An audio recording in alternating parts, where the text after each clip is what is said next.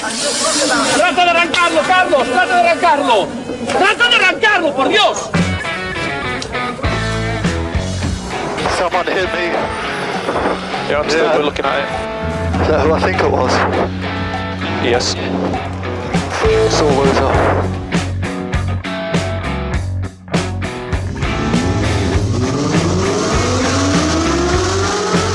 Izquierda buena más ojo corta, se cierra poco.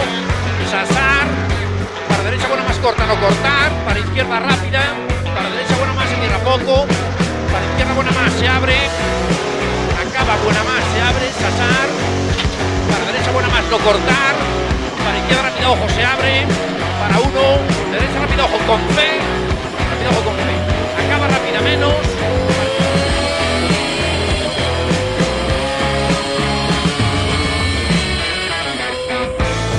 Yes, it's pole position. Yes! Oh, grazie ragazzi! Uh, che giro! Grazie!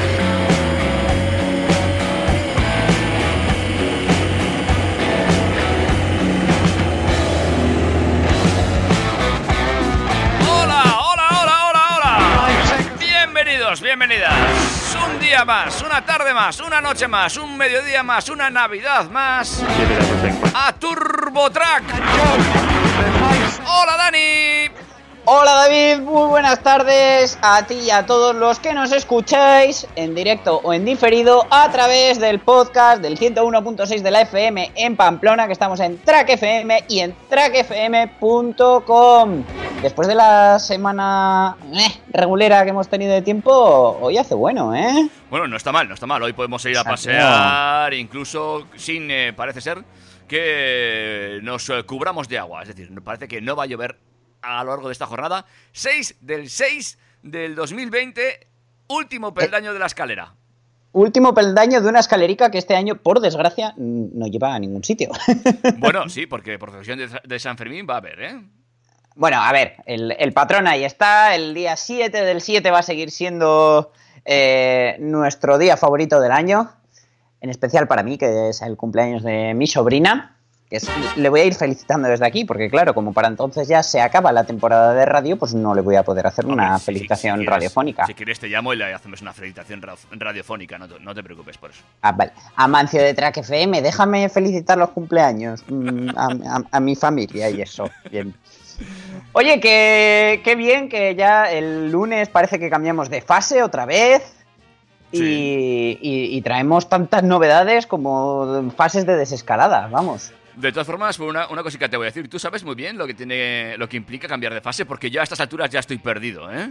Pues es parte de la escaleta lo que mm, se puede hacer en el coche. Ah, cuéntame, cuéntame, ¿qué traes Mm. hoy en esta extraordinaria escaleta que me has preparado?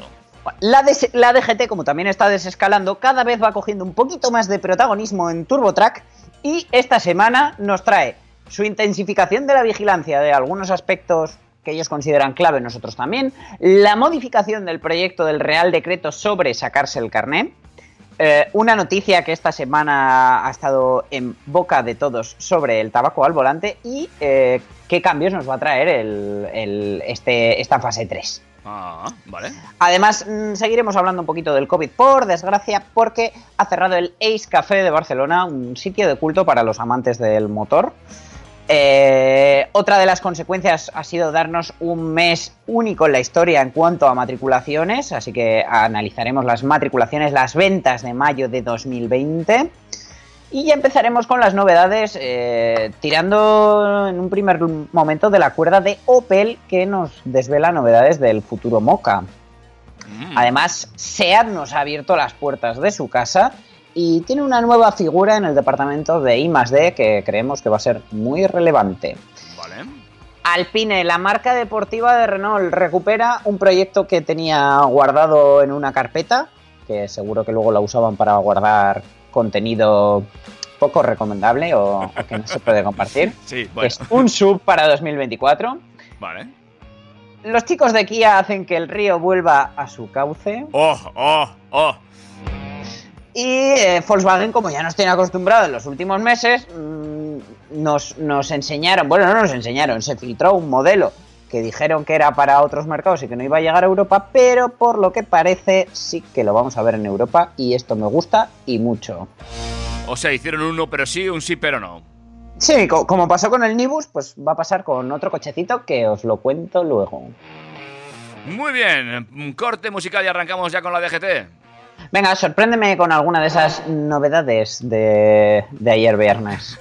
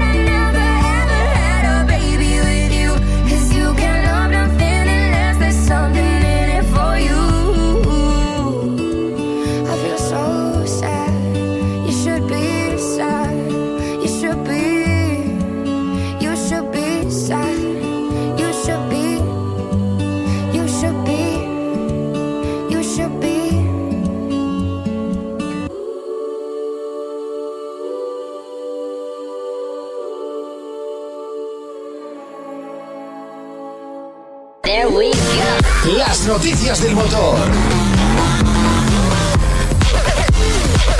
Las noticias del motor.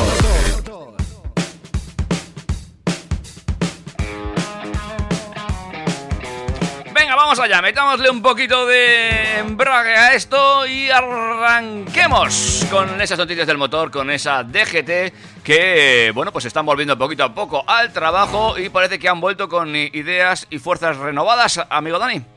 Bueno, un apunte, David. Para volver al trabajo ha habido que trabajar antes. Eh, a ver, el becario ha hecho una buena aplicación. El único.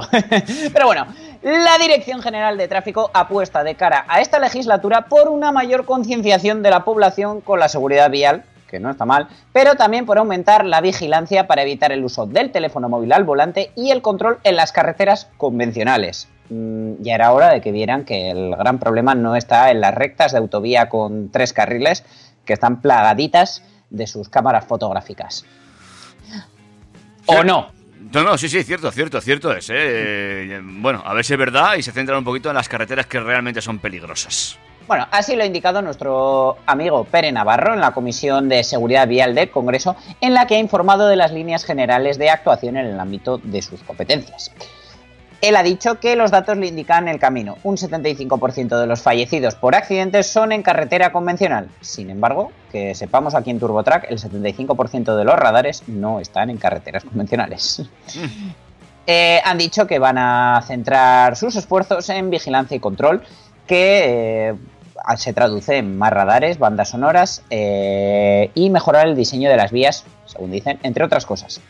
En otro orden de cosas, nuestro eh, colega Pere ha afirmado que, aunque en seguridad vial la velocidad es lo que mata y es el elemento común en muchos accidentes de tráfico, cosa con la que no estamos de acuerdo, esta es la segunda causa de mortandad. La primera causa son las distracciones, completamente de acuerdo. Pues Esto sí. tiene un nombre, teléfono móvil y WhatsApp. Para reducir la siniestralidad por culpa del móvil al volante, Navarro ha dicho que la DGT se encargará de informar, concienciar, vigilar y controlar su uso. Para ello, el organismo dependiente de Interior continuará realizando campañas para la población y controlando su utilización con más de 200 cámaras de alta definición. Nos van a poner unas camaritas en 4K, estupendas. Vale. Continúa también adelante la propuesta de reforma de la ley de tráfico en la que la DGT prevé aumentar a 6 la pérdida de puntos por utilizar el móvil en lugar de los 3 que se retiran actualmente. Sobre el alcohol, dicen que lo han hecho todo. Mm, vamos Bueno. a ver.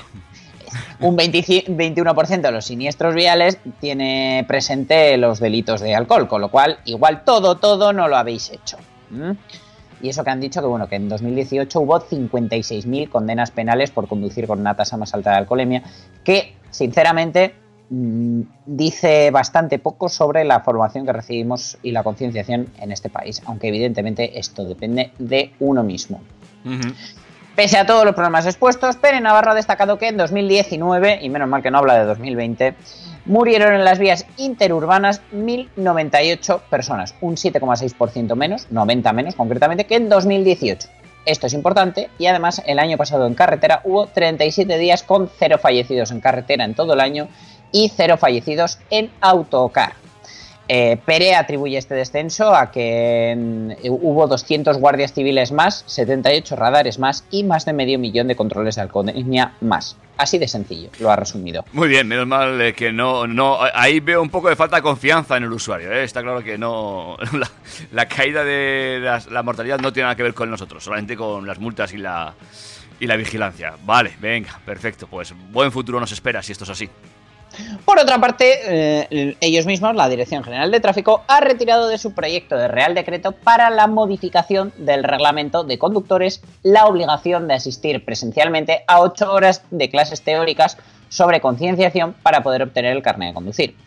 Así lo dijo también Pere el martes pasado en su comparecencia en, la Comisión de Seguridad Vial y eh, dijeron que eh, todo lo que hacía referencia a la obligatoriedad de asistir ocho horas a la clase teórica presencial sobre conciliación y sensibilización es un asunto que desde el principio ya suscitó polémica tras las quejas del sector de la formación vial digital y después de que la Comisión Nacional de los Mercados y la Competencia, CNMC, dictase un informe desfavorable a la idea de obligar a los aspirantes a pasar por una autoescuela física, eh, con esto eh, han, han- han cambiado el borrador del Real Decreto y eh, en la nueva versión ya no hacen referencia a este tema a la espera de que el Consejo de Estado dé su visto bueno para su aprobación en el Consejo de Ministros.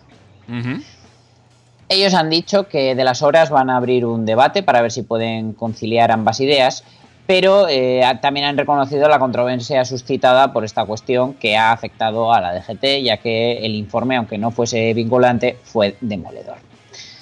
Entonces, pues bueno, veremos en qué queda, pero a día de hoy eh, todo lo que sea presencial está mal visto o, hay que ponerle una alternativa. Por otra parte, ya desde antes eh, estaban naciendo autoescuelas digitales que desde casa te preparaban perfectamente para presentarte al examen teórico y, de esta manera mm, hundían su modelo de negocio o, o tendrían que haber creado nuevas asociaciones, mm, autoescuelas ambulantes que dieran cursos en fechas determinadas, no sé. Pero desde luego, eh, pues bueno, parece que de momento se suspende ese tema. Bueno, pues a ver cómo queda, porque la verdad es que el tema de la formación eh, eh, en cuanto al tema de carretera está en un impasse desde hace ya bastante tiempo, ¿eh? Veremos en qué acaba todo esto. Pues eh, no ha sido lo único de lo que se ha hablado en este Congreso de Seguridad Vial, que ha dado mucho de sí. Y en él la DGT ha recordado que la única vez que se ha planteado la prohibición de fumar en el coche no se ha hecho desde su organismo, sino desde el Ministerio de Sanidad. Cierto. En 2019, Sanidad ya valoró las opciones y los, tru- los instrumentos de los que disponían, incorporando una nueva disposición en la ley antitabaco que introdujera en el coche las mismas restricciones que regulan el tabaco en locales públicos, espacios de trabajo, recintos laborales, etc. De manera que en tal caso no solo se prohibiría el tabaco a los conductores, sino también al resto de ocupantes. En cualquier caso, eh, como ya os decimos, esta propuesta aún no ha salido adelante, no está prevista a corto plazo, pero sí que la DGT ha querido hacer referencia al ejemplo de otros países, ya que en Grecia, por ejemplo, viajar fumando con menores de 12 años se sanciona con una multa de 1.200 euros, que casi me parece hasta poco. En Austria, fumar en presencia de menores de 18 años tiene una multa de 1.000 euros. Eso ya, a ver, mm, si quieren abogar porque no se fume en el coche me parece perfecto, pero mm, en- a partir de los 16 años es, es fácil que fumar en presencia de menores de 18 años se dé en los propios menores de 18 años. es muy triste, pero es así. Sí. En Italia, si fumamos en presencia de embarazadas o niños, nos enfrentamos a una multa de 650 euros. Es casi la mitad de precio que lo que te cuesta hacerlo en Grecia. En Países Bajos está prohibido fumar en centros de trabajo y por lo tanto fumar en el coche tiene multa si es nuestro lugar de trabajo. Claro. En cualquier caso, hemos de ser conscientes que fumar conduciendo, a pesar de no estar sancionado expresamente y, y generar mucha controversia, podría ser motivo de sanción si conlleva una distracción manifiesta, de manera que pueden no multarte por, por, por- por el hecho de fumar, pero sí por ir distraído. Además, tal y como ha recordado el propio Pere Navarro, también es importante recordar, y más en estas fechas en las que las temperaturas se elevan, que arrojar colillas por la ventanilla del vehículo, aparte de ser una marranada, está sancionado con 200 euros de multa y la pérdida de hasta 4 puntos. Poco me parece. Sin duda. Poco.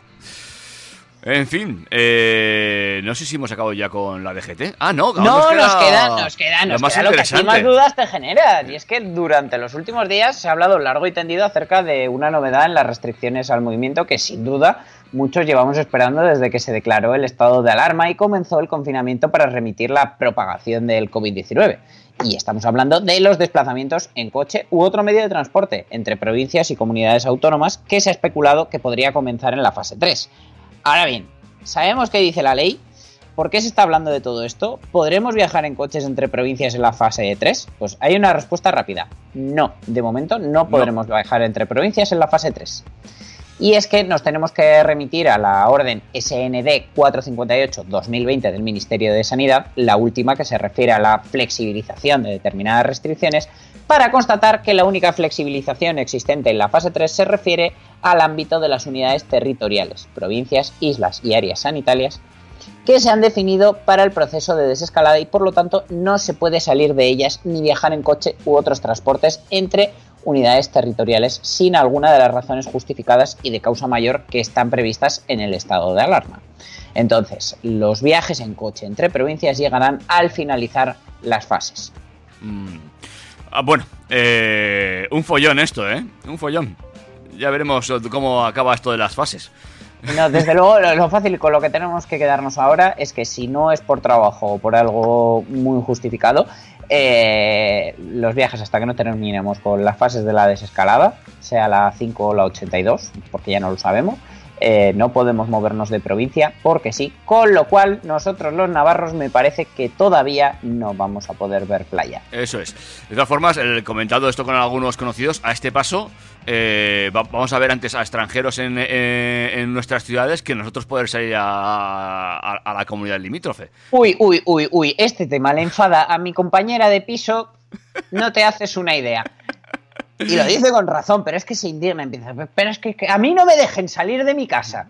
Y vengan extranjeros, que me parece muy bien que vengan, pero a mí que me dejen hacer lo que quiera entonces. Claro, claro, totalmente de acuerdo. Luego, Bermú con tu, con, con tu compañera de piso. Perfecto. Madre mía.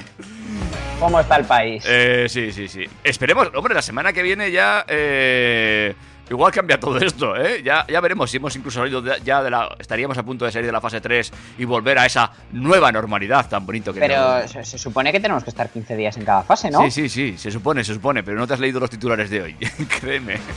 No, yo es que es, soy, soy muy mal comunicador. eh, tengo un programa en el que doy noticias y solo me informo de las noticias para darlas en mi programa. No, no, Quiero ya- decir, ya- El resto de noticias Y haces bien, es mejor no saber, ¿eh? Ya me entran por un oído, salen por otro y si las puedo evitar, las evito.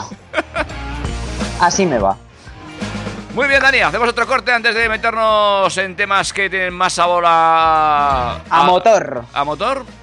Venga, pues dale. Seguro, ¿no? Segurísimo. Venga, pues...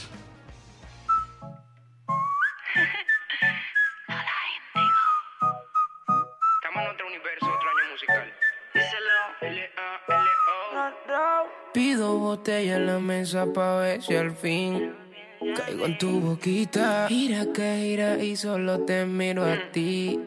Si tomas tequila. Dale, que es tu turno y todo se vale. Si me toca beber, pues dame. Son las reglas del juego. Ahora vamos a ver quién de los dos cae primero. Cuatro veces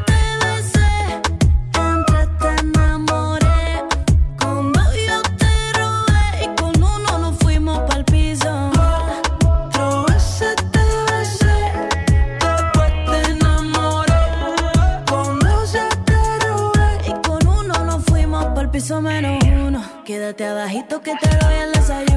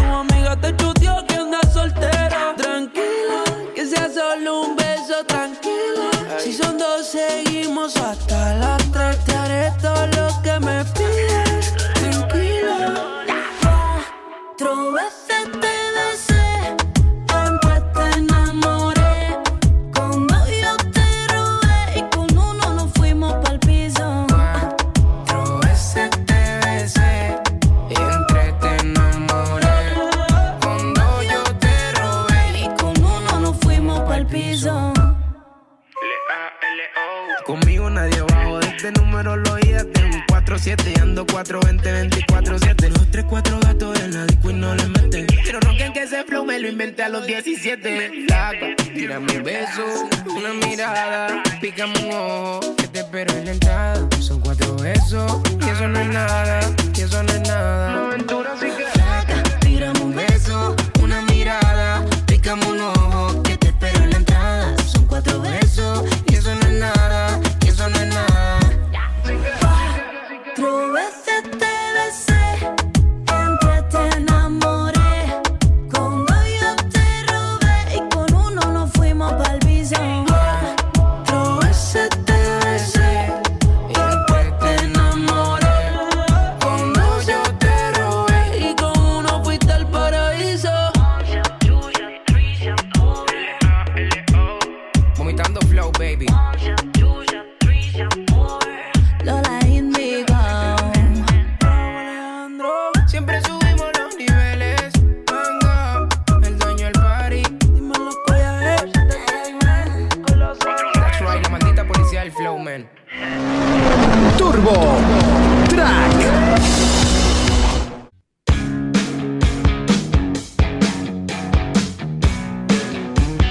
Seguimos adelante en Turbo Track, inyectándole un poquito más de gasolina a este momento radiofónico para hablar de cafeína. de cafeína que tristemente ya no va a estar eh, presente en nuestras vidas. Y es que cierra el Ace Café de Barcelona, punto de encuentro del motor en Barcelona.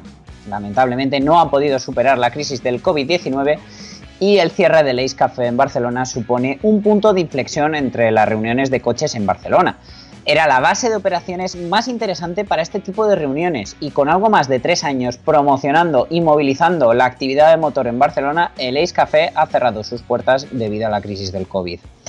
El Ace Café de Barcelona, situado en Hospitalet de Llobregat, se había convertido en un punto de encuentro clave para las diferentes reuniones de clubes y amigos de coches y motos. Sin duda, su parking exterior, amplio y con muchas plazas, se convertía en todo un hervidero los fines de semana. Motor, amigos y buen rollo. En un comunicado difundido en sus redes sociales, Ace Café Barcelona se, se despedía de sus clientes y amigos de la siguiente manera. Os queremos dar las gracias a todos los clientes, amigos, proveedores por estos tres años de momentos inolvidables, risas, cafés, comidas, concentraciones, eventos y tantas historias. Con el denominador común del amor al mundo del motor que siempre nos unió, ha sido un proyecto que con ilusión y mucho esfuerzo hemos sacado adelante, pero que sin vosotros hubiera sido imposible. El Ace Café consiguió ser el punto de inicio de numerosas actividades del motor, como la 626 o las quedades de diferentes clubes de propietarios de marcas como Alfa Romeo, Abarth o Porsche. El comunicado continúa que, a pesar del esfuerzo realizado por parte de todos, las circunstancias provocadas por el COVID-19 han podido con nosotros y con toda la pena del mundo lamentamos comunicaros que el Ace Café Barcelona no volverá a abrir sus puertas. Hasta siempre y con mucho gas a la vida. Oye, ¿has estado tú alguna vez aquí en el Ace Café? No, y me he quedado con las ganas. Es que era un punto que yo tenía mm, en mi lista de pendientes. Y sin duda, este Ace Café Barcelona dejará un vacío importante a la hora de organizar reuniones de coches y motos en la ciudad condal. Este hecho, junto a la prohibición de rodar por la montaña de Montjuic en coche los fines de semana, suponen duros golpes a las reuniones de los apasionados del motor. La guerra contra el coche en Barcelona no ha hecho más que empezar y va a ser dura. Eh, desde luego mmm, esto no pinta bien y ojalá, ojalá los chicos de, de Lace Café o, o, alguien, algún inversor que, que, quiera revivirlo, lo vuelva a poner en marcha con las mismas ganas y la misma ilusión porque desde luego era un poquito la pequeña meca del motor en, en Barcelona. Bueno, bueno, eh, pues sí, es una pena ¿eh? el cierre de un negocio y mucho más el cierre de un negocio de referencia, un sitio que servía pues como, como sitio de reunión, como pues para ver y compartir esa pasión que muchos tienen por este, por este mundillo. En fin. Sin duda una noticia muy, muy triste.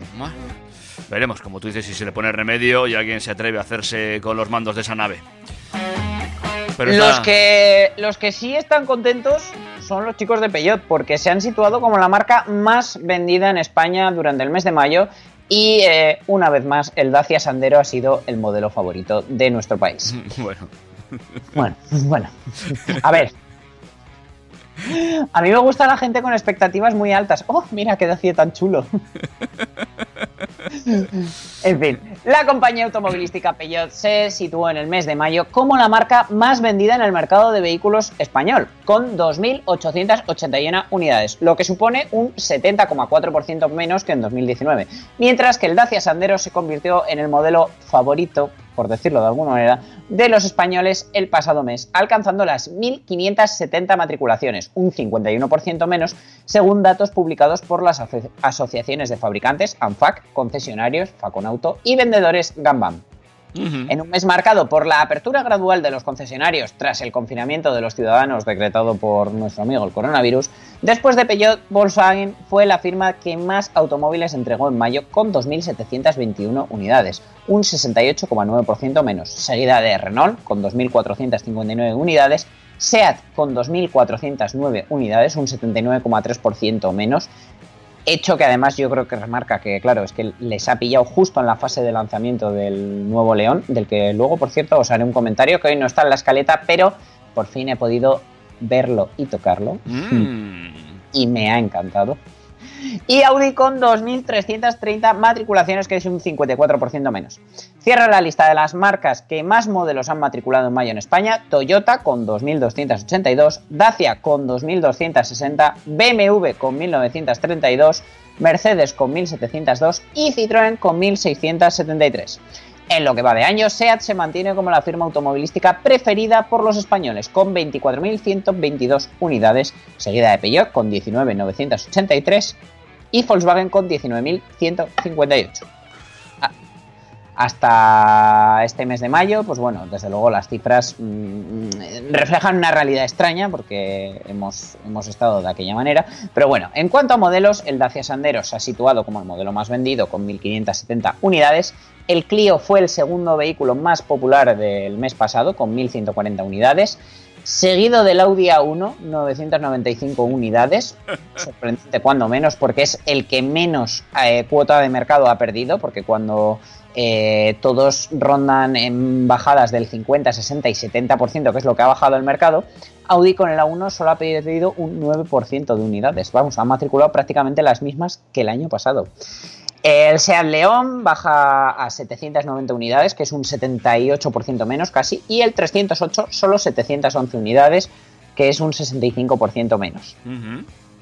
Eh, en los cinco primes- primeros meses del año, el León se mantiene como el coche más vendido en el mercado nacional, con 7.240 leones matriculados. Eh, y luego detrás llegan el Qashqai con 6.404 coches, el Dacia Sandero con 6.360, van muy cerca del Qashqai, pero bueno, comparten grupo, con lo cual contentos estarán. Y cierran el grupo el Seat Ateca con 5.360 unidades y el Renault Clio con 5.358 unidades. Es decir, en los 4 o 5 primeros puestos se los reparten prácticamente entre dos marcas, entre Seat y la alianza Renault-Nissan. Que no está nada mal. Nada mal, nada mal. Bueno, bueno, bueno. Eh, veremos a ver qué pasa este mes de junio. Va a ser un verano extraño cuanto menos, ¿eh? Sí, pero bueno, eh, parece que las asociaciones, tanto de fabricantes como de concesionarios, entre que el mercado ha sufrido un duro golpe, pero se está recuperando a un ritmo un poquito mejor de lo esperado, y que la gente está apostando un poquito más por el transporte privado, otra gente se está, se está materializando el, el- aquel comentario que hicimos de que mucha gente este año, al no poder viajar a sitios más lejanos en avión, tal vez apostaría por cambiarse el coche y hacer un buen viaje por, por nuestra península. Es una realidad que se está viendo. Yo creo que junio, pese a que no va a ser como junio del año pasado, eh, no va a ser malo del todo. Veremos, veremos qué dicen los números de final de mes y eh, lo intentaremos contar aquí en Turbo Track. Ya veremos. Venga, más cosas.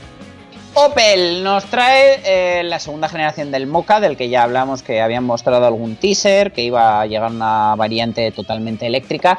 Y eh, para esta segunda generación van a incorporar por primera vez el nuevo puesto de conducción Pure Panel de la firma automovilística alemana, que incluye grandes pantallas que pro- proporcionan la información que los clientes necesitan en carretera. La marca ha dejado ver un primer teaser en el que yo honestamente veo una similitud muy muy grande con algunos modelos de Mercedes. No obstante, estaba claro que algo iban a hacer con los puestos de conducción cuando a día de hoy son la tercera marca del grupo PSA y tanto Peugeot como Citroën tienen unos puestos de conducción completamente diferentes entre sí, pero nada convencionales respecto al resto del mercado. Con lo Mm. cual, estaba claro que a Opel le tenían que meter mano. Te voy a decir una cosa, a mí me recuerda mucho a esa bajada de volante de Peugeot, como, y luego, como tú bien has dicho, el panel frontal, pues eso, muy rollo Mercedes, ¿cierto es? Además es que tú estás probablemente pensando en, la, en la clase A, en el CLA de Mercedes, que son todo pantalla y ya está, pero es que esos aireadores que deja ver por detrás son muy de la clase E, es decir, pues, pues han copiado otro segmento que no era el que esperábamos, pero desde luego tiene un aire Mercedes 100%. Ellos han dicho que con el nuevo Mocha eh, ofrecen el nuevo Pure Panel de Opel a sus clientes por primera vez. Las pantallas grandes, perfectamente integradas en un formato de información horizontal, con una cantidad mínima de controles físicos y una información digital clara y desintoxicada, crean una experiencia optimizada para el cliente, según ha subrayado el vicepresidente de diseño de Opel, Mark Adams. La estructura del Opel Pure Panel a través de pantallas hace que muchos botones y controles sean superfluos. Así proporciona las últimas tecnologías digitales y la información más importante para el conductor, como la gestión de la energía almacenada en la, en la batería de este moca eléctrico. La reducción de botones y controles ofrece el equilibrio adecuado entre la digitalización y el funcionamiento puramente intuitivo sin necesidad de navegar en submenús, según ha, desarrollado, ha, de- ha subrayado Opel. Que por otra parte yo eso lo aplaudo si realmente consiguen una experiencia de usuario tal cual, Porque a mí no me parece mal del todo eliminar botones, pero que luego haya que pasar por cinco menús para desempañar el cristal, pues no, no, no me parece práctico. Ya no es que no sea práctico, es que es lo que estábamos comentando antes, que las distracciones con el móvil se van a convertir en una distracción con el propio vehículo, si te obliga a navegar entre menús para encontrar cualquier tipo de función. Al final, eh, bueno, habrá que tener muy en cuenta los, eh, los constructores cómo plantean sus interfaces. Sí, desde luego tienen que hacer algo que sea intuitivo, unos controles por voz que funcionen lo suficientemente bien y eh, bueno, que, que, todo sea más fácil pese a que no tengamos mm, esos botones físicos. En fin, bueno, eh, mira, la interfaz por voz es una cosa muy interesante que se nos olvida que los coches llevan y que deberíamos aprender a utilizar, ¿eh? porque eso nos ahorraría mucha distracción.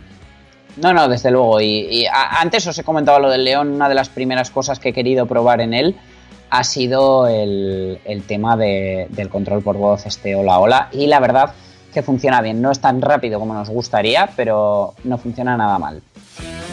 Bueno, va. Luego nos cuentas, luego nos cuentas. Vamos, eh, mira, precisamente, no salimos de, de- de la casa en la que te acabas de meter, de la casa SEAT, porque eh, esa famosa casa SEAT eh, abierto sus puertas, pero online. Efectivamente, Casa Seat ha abierto sus puertas por primera vez y han desvelado todo lo que ofrecerá tras su apertura física prevista para las próximas semanas, a través de una inauguración online en la que han participado directivos de Seat, el portero del Barça Mark, eh, Mark ter Stegen y el interiorista Lázaro Rosa Violán. SEAT ha mostrado el nuevo espacio ubicado en pleno corazón de Barcelona, en la confluencia entre Paseo de Gracia y la Avenida Diagonal, es decir, o sea, el sitio más top de Barcelona. La presentación virtu- virtual, conducida por la periodista Ainhoa Arbizu, ha supuesto la apertura al mundo de Casa SEAT, un hito para la marca situada en la ciudad que la vio nacer hace 70 años, como ya celebramos su cumpleaños el pasado 9 de mayo, al igual que el mío. El espacio se posiciona como un hub de movilidad urbana de referencia, uno de los pilares estratégicos de SEAT. Además, es el perfecto espacio para Cupra, donde se mostrarán y darán a conocer sus novedades. En definitiva, este Brand Experience Center será un espacio en el que mostrar proyectos inspirados por la efervescente movilidad y cultura urbana de Barcelona. En palabras de Karsten Isens, presidente de SEAT actual, después de la marcha de Luca de Meo, desde 1950 Barcelona ha sido el hogar de SEAT, contribuyendo a dar visibilidad a la compañía ante los propios ciudadanos y la llegada de visitantes de todo el mundo. En esta nueva sede en el centro de la ciudad vamos a mostrar, entre otras muchas cosas, el futuro de la compañía en el ámbito de la movilidad.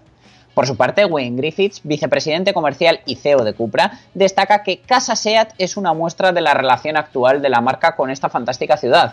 Es un centro de experiencia de la marca en pleno corazón de Barcelona, donde los ciudadanos y los clientes podrán interactuar con SEAT y Cupra, y en el que mostraremos nuestros principales proyectos. En definitiva, la sociedad podrá venir a experimentar todo con lo que la compañía y las marcas están comprometidas. Por su parte, Christian Stein, director general de comunicación de SEAT y de relaciones institucionales de SEAT y Grupo Volkswagen en España, afirmaba que será un lugar de intercambio de ideas, eh, creatividad y negocio, además de un espacio que acogerá a medios de comunicación e instituciones.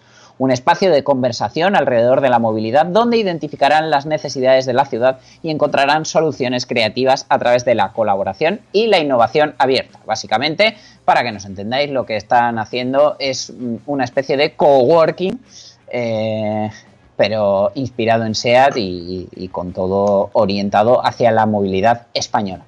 Bueno, bueno, será un sitio que habría que visitar para ver qué- realmente qué función desempeña. A mí estos sitios siempre me dejan un poco como, eh, vale, ¿y todo esto para qué sirve? Aparte de para hacer las presentaciones y reuniones del grupo. Veremos... Ay, pero, pero a mí yo, yo salgo, vamos, entusiasmado, con, con una sensación de pertenencia y de... Bueno, No, no, no. es que estas cosas me sí, sí. encantan. Y a mí también, ¿eh? Y de hecho, las imágenes que estoy viendo y tal, me, me- me gusta. El espacio es, es muy, muy, muy, muy atractivo. Y además, eh, bueno, pues se muestra esa nueva tendencia de áreas de trabajo eh, compartidas también que, y, y- y puntos de Eso encuentro. que es. sí, que está de, de espacios abiertos, de interiorismo, que vamos, te hace sentir mm, como en casa. Eh, Uno de sus lemas es que disfrutemos del espacio como si fuera nuestro. Y desde luego es un sitio que tanto por diseño como por, por ubicación y desde luego planteamiento mm, se convierte en otro de, de mis sitios próximos a visitar, espero en no mucho tiempo. A ver, a ver, pues ya me contarás, porque yo no tengo. Bueno, espérate, igual yo, igual voy yo antes que tú. Fíjate lo que te digo, ahí lo dejo. Cualquier cosa, además que sepas que vas a poder disfrutar de la gastronomía de Ameller Origen, una razón que será para desde luego visitarlo porque el, eh, se caracteriza sobre todo eh, por el atractivo del espacio y de su oferta gastronómica en la que la nutrición saludable, la sostenibilidad y la calidad-precio serán las protagonistas. Bueno, pues lo apuntamos en la agenda para mi próxima visita a la ciudad condal. Y precisamente en esa misma casa eh, puede ser donde haya eh, hecho oficial esa nueva vicepresidencia de SEAD. Pues sí, Werner Tietz eh, ha sido nombrado como nuevo vicepresidente de I+D de SEAT, el ejecutivo de la marca con sede en Martorell, aunque ahora su centro de operaciones, o por lo menos lo que quieren mostrar, está en el centro de Barcelona. Eh, era hasta ahora máximo responsable de desarrollo en Bentley y sustituirá en el cargo a Axel Andorf. Werner Tietz es el nuevo vicepresidente ejecutivo de investigación y desarrollo de SEAT y se incorporará a su puesto el próximo 1 de julio. El directivo se unió al grupo en 1994 y, como ya decimos, ocupaba hasta ahora el cargo de máximo responsable de desarrollo en la firma Bentley, que forma parte del grupo. En SEAT va a sustituir a Axel Andorf, que se traslada a Skoda como responsable de la línea de producto de segmento medio y la plataforma MEB, que es la eléctrica. Ajá. El nuevo directivo de SEAT es ingeniero por la Universidad RWTH de Aquisgrán, Aachen, Alemania. Antes de incorporarse al grupo Volkswagen en 1994, también trabajó en proyectos de investigación en su universidad relacionados con el procesamiento de materiales plásticos. Durante su etapa en Audi, eh, ocupó varios puestos directivos y fue durante mucho tiempo el responsable de desarrollo de interior de todos los modelos de Audi. Cosa que nos hace pensar que si SEAT está elevando sus calidades interiores y su aspecto, con, con un director de, o un vicepresidente de I+D que ha pasado por puestos en Audi, mmm, todo apunta a que seguirán Esa tendencia hacia arriba. De hecho, eh, Tietz también eh, se trasladó en 2011 a Porsche, donde trabajó como responsable de desarrollo de carrocería e interior de todos los modelos y participó también en el desarrollo del concept del modelo eléctrico Taycan y trabajó en la introducción de materiales novedosos en, en varios modelos. Vamos, este señor ha hecho de todo. Pues veremos qué es lo que hace en su nueva casa, en SEAT, a ver hacia dónde van los tiros, ¿eh? A ver si. Bueno, se supone que este nuevo directivo de SEAT va a liderar los proyectos de innovación de la marca en un periodo caracterizado por la transición hacia la movilidad eléctrica y por los avances tecnológicos que deben permitir una conducción más eficiente y segura. De la vicepresidencia de I+D de SEAT dependen las áreas de diseño donde se conceptualizan todos los vehículos de SEAT y Cupra y el centro técnico de SEAT, que es eh, la base de conocimiento en el que más de mil ingenieros trabajan en desarrollar la innovación para los coches y soluciones de movilidad de futuro. SEAT es el principal inversor industrial de España y en 2019 destinó 1.259 millones de euros a inversiones y gastos en I+D, con lo cual, desde luego, eh, para, para, todas las grandes mentes y, y, que se desarrollen en el ámbito de I+D en este país es una buena noticia. Lo dicho, a ver hacia dónde nos lleva esta nueva vicepresidenta dentro del grupo SEAT. Un último corte musical y ya arrancamos ya con la recta final, ¿te parece? Venga, vamos allá.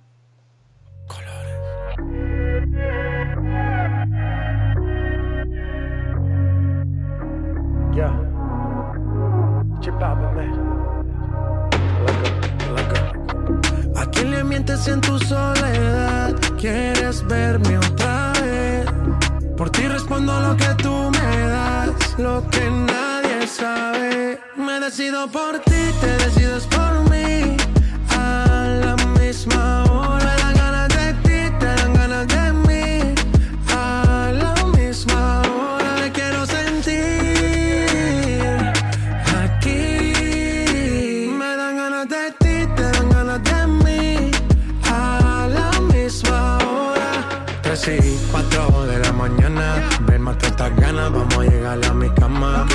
Ignorado por ti, todo ha sido por ti. Mi cuerpo sin saber te llama. Y estas no son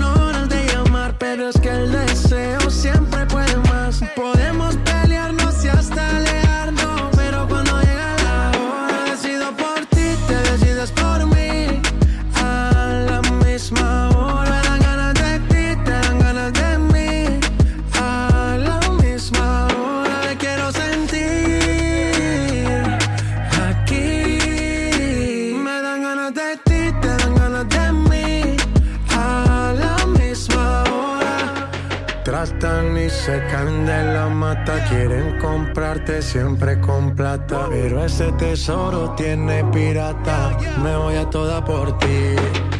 Tratan y se caen de la mata, quieren comprarte siempre con plata. Pero ese tesoro tiene pirata, yo doy la vida por ti. Me decido por ti, te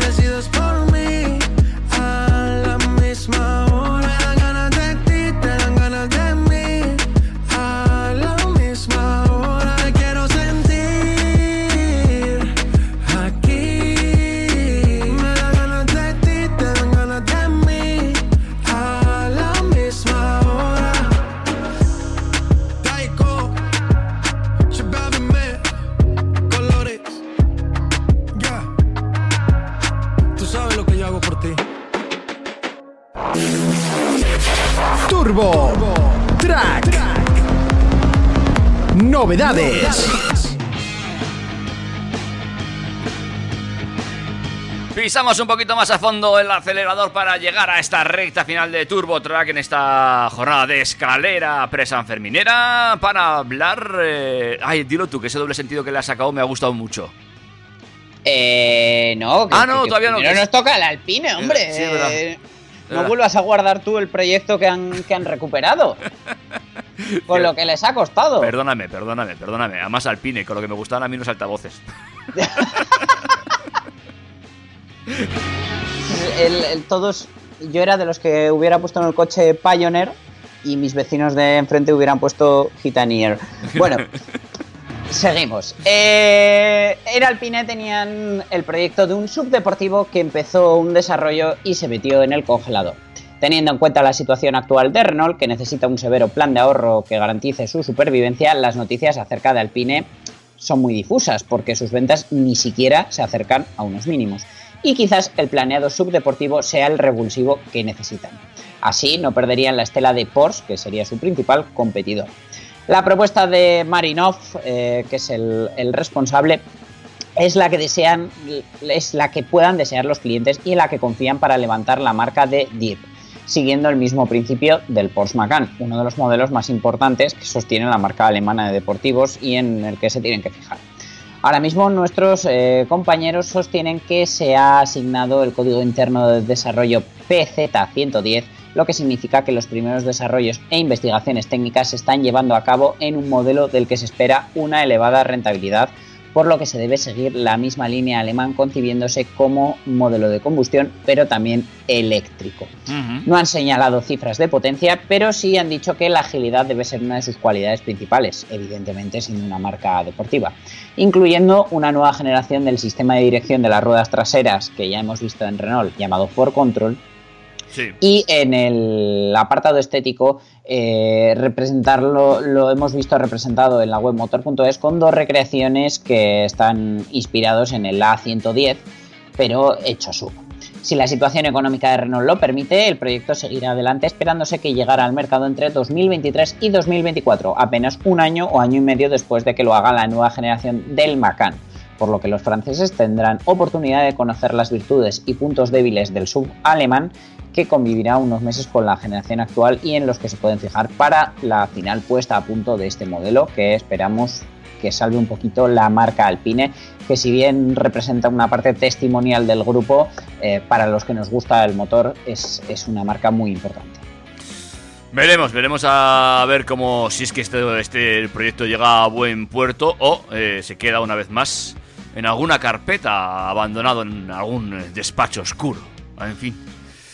Los que no son oscuros eh, son los chicos de Kia que después de haber visto fotos espía que vimos ya en el pasado de un Kia Río bastante camuflado que escondía una serie de cambios que iban a ver la luz más adelante, pues ya ha llegado unos meses más tarde y esa actualización se ha completado y le hemos quitado el camuflaje para conocer todos los detalles del renovado utilitario de la marca coreana. Muy bonito. El Sí, a mí me ha gustado. El trabajo de los ingenieros de la marca se ha centrado en diferentes apartados de tal manera que estética, mecánica, conectividad y tecnología se han visto afectados, dando como resultado un producto más avanzado, sofisticado y atractivo. Comenzamos por la parte visual, donde nos encontramos con una serie de cambios en el frontal que están liderados por un paragolpes y una parrilla rediseñados con un corte más deportivo y a ellos se le suman unas ópticas full LED incluidas de serie. Es decir, no va a haber faros halógenos en este Kia Rio, como ya pasa también en algún modelo, como por ejemplo el Renault Clio. Los nuevos juegos de llantas de 16 pulgadas y dos colores exteriores novedosos denominados Perennial Grey y Sporty Blue, que a mí me encanta este tipo de azules. En el habitáculo han aparecido nuevas opciones de personalización, materiales y tapicerías, mientras que el gran cambio, como no, llega de la mano de una pantalla táctil de 8 pulgadas, ahora compatible con Apple CarPlay y Android Auto. Además, en el cuadro de instrumentos se ubica una pequeña pantalla digital de 4,2, que, aunque no es un cuadro completamente digital, sí que ofrece información sobre el vehículo y la marcha al conductor. Como ya es tendencia en este segmento de los utilitarios, eh, uno de los cambios más importantes se encuentra debajo del capó, donde el protagonista es un propulsor turbo alimentado de 3 cilindros y un litro de cilindrada. Configuraciones de 100 y 120 caballos y asociados a una red eléctrica de 48 voltios que se encargarán de reducir sus consumos y emisiones al mismo tiempo que aportarán un plus de energía en las aceleraciones junto con la, con la etiqueta Eco, ya que se trata de una mecánica microhíbrida. Junto a este bloque encontraremos una novedosa caja de cambios manual con un embrague operado electrónicamente que puede desacoplar el motor más rápido que un sistema start-stop, con lo cual estos, estos sistemas de desconexión de, del motor, de parada y arranque, etcétera, van mejorando y la verdad que el, el tema de las redes eléctricas de 48 voltios con motores eléctricos y baterías ayuda mucho y el, el tema del arranque, por ejemplo, ahora que yo lo he estado probando, eh, no tiene nada que ver que oír un start-stop con un motor de arranque normal. ¿Vale? No obstante, eh, también se ofrece en, en la versión de 100 caballos con transmisión manual de 6 velocidades y otra automática. También hay un bloque atmosférico de 1,2 litros y 84 caballos que sería el acceso a la gama. Por último, pero no menos importante, hay que destacar que este renovado Kia Rio ahora cuenta con una serie de ayudas y asistentes a la conducción mejorados, de forma que de serie se incluyen el sistema de advertencia de colisión frontal, reconocimiento de peatones, vehículos y ciclistas. Ajá. También llevará asistente de mantenimiento de carril, detector de ángulo muerto y detección de fatiga. Su llegada al mercado se producirá durante el tercer trimestre de este año. Bueno, pues muy interesante. La verdad es que el coche por fuera les ha quedado muy bonito. Por dentro le he hecho en falta alguna cosita que ya tiene la competencia. Pero bueno, eh, se mueve en el sector que se mueve y seguro que da guerra. ¿eh? Y a más de uno le va a hacer girar la cabeza cuando lo vea pasar. Sí, y desde luego pues eh, el tema de flexibilizar la gama y ofrecer una opción relativamente económica con pegatina eco en ciudades en las que son necesarias, desde luego eh, le va a dar muchas ventas respecto a competidores que no tengan esa opción. Vamos a hablar de Volkswagen. Sí, el- ya hablamos en su día de que cazamos unas fotos espía, además de, de- de- sin camuflaje ninguno, del Arteon Surin Break, la versión familiar de, del cu- de la berlina coupé de Volkswagen, que de- a priori nos gustó mucho, pero dijimos, esto se va a canibalizar un poquito con el Passat Variant, pero desde luego tiene un diseño muy, muy chulo, ya que es un familiar más dinámico y más atractivo que, que la clásica berlina de Volkswagen. En un primer momento, eh, los chicos de Coche Espías nos dijeron que era solo para el mercado chino y esa era la intención, pero por lo visto eh, se va a ofrecer en Europa. Va a venir junto con el restyling del Volkswagen Arteon, que probablemente llegue el año que viene, ya que el Arteon se lanzó en 2017. Y eh, bueno, eh, recibiremos ese restyling con esta nueva carrocería que sin duda tendrá mucho, mucho que hacer en Europa, donde cada vez más gustan estas carrocerías familiares. Eh, Volkswagen no ha dado detalles todavía de la gama de motores, pero eh, nosotros esperamos ver una opción GTE híbrida enchufable y seguro que no faltarán los, los 2000 TSI de gasolina con 190 y 272 caballos o el 2000 TDI en versiones de 190 y 240 caballos que ya conocemos del Passat. Queremos contar más detalles del Volkswagen Arteon, pero eh, vamos a tener que esperar al 24 de junio, que es la fecha que ha previsto Volkswagen para mm, lanzar las primeras imágenes oficiales. Bueno, pues estaremos atentos a esa fecha y veremos en qué queda esta nueva berlina. En fin, oye, igual es el retorno de este modelo de coche, ¿eh? a saber. Sin duda, David. Dime. mm, está el mercado agitado. Eh, cada semana nos sorprendemos un poquito más. ¿Qué veremos la semana que viene? Eh, ¿Apostamos por algo? por cierto, tengo que aprovechar para hacer spam. Ah, spam. Y es que el próximo sábado 13 de junio a las 6 y media de la tarde, es decir, un ratito después de TurboTrack, realizaré en directo por YouTube la presentación del nuevo SEAT León de la mano de SEAT Iruña Motor. Ah, muy bien. Vale, a o partir sea, de entonces ya se empezará a mostrar el coche en el concesionario. Eh, antes probablemente daré un poquito de información a través de, de vídeos de YouTube, pero eh, la gran puesta de largo, por lo menos aquí en nuestra comunidad foral, va a ser a través de, de ese directo que estoy preparando con mucho cariño y que espero que salga bien. Vale, entonces, el próximo sábado tenemos cita en TurboTrack y eh, luego te vas, te pones guapo y eh, a través del canal de YouTube, que ya nos dirás cuál y cómo conectamos, podremos Sí. ver ya eh, en, en directo, nunca mejor dicho. En- además, en riguroso directo, no obstante, eh, pues bueno, eso, los directos de YouTube tienen una parte muy positiva y es que también admiten preguntas y así, eh, pues bueno, intentaremos ir resolviendo todas las dudas que le vaya saliendo a la gente sobre este nuevo SEAT León 2020. Ujú. Muy bien, ¿no? ya que por has- eso lo he podido ver y tocar esta Es- semana, porque he yo. empezado ya a preparar esa presentación online. ¿Y qué tal? ¿Qué tal pinta tiene? ¿Lo has conducido? Eh, muy poquito porque la unidad que hay aún no está matriculada, pero lo poco que he conducido y lo que he estado cotilleando por, por el interior sobre todo, me ha encantado. Una sensación interior que nunca antes había tenido en un SEAT. ¡Ay, qué ganicas de verlo! Pues oye, ¿eh? a ver. eh, Ya verás, yo creo que te va a gustar. Es posible, ¿eh? es posible. Fíjate que yo no soy muy de León, pero las imágenes que hemos estado viendo y lo que nos ha ido llegando, mm, mm, me va gustando cada vez más. Me va gustando cada vez más. Pues eso, amigos. eh, como siempre, seguimos en nuestras redes sociales, arroba TurboTrackFM en Instagram. En info.turbotrack.es es el correo electrógeno. Y, eh, por supuesto, ahí estamos en Facebook. Si lo veis, lo saludáis. Claro que sí, y pondremos ahí también los enlaces para que podáis conectar con esa presentación próximo sábado a las seis y media en el canal de YouTube, el Seat León desde Iruña Motor. Muy bien. Hora española, los Canarias, por favor, eh, a las cinco y media vuestras, ¿vale? Claro que sí. Estar atentos, ¿eh? que os daremos más información, por supuesto que sí. ¡Nani! Un placer, como siempre. Lo mismo digo. Nos oímos. Cuídate mucho. Igualmente, nos vemos pronto, que aquí seguimos haciendo TurboTrack desde casa. Pero ya he cogido gustito a estar ahí, ¿eh?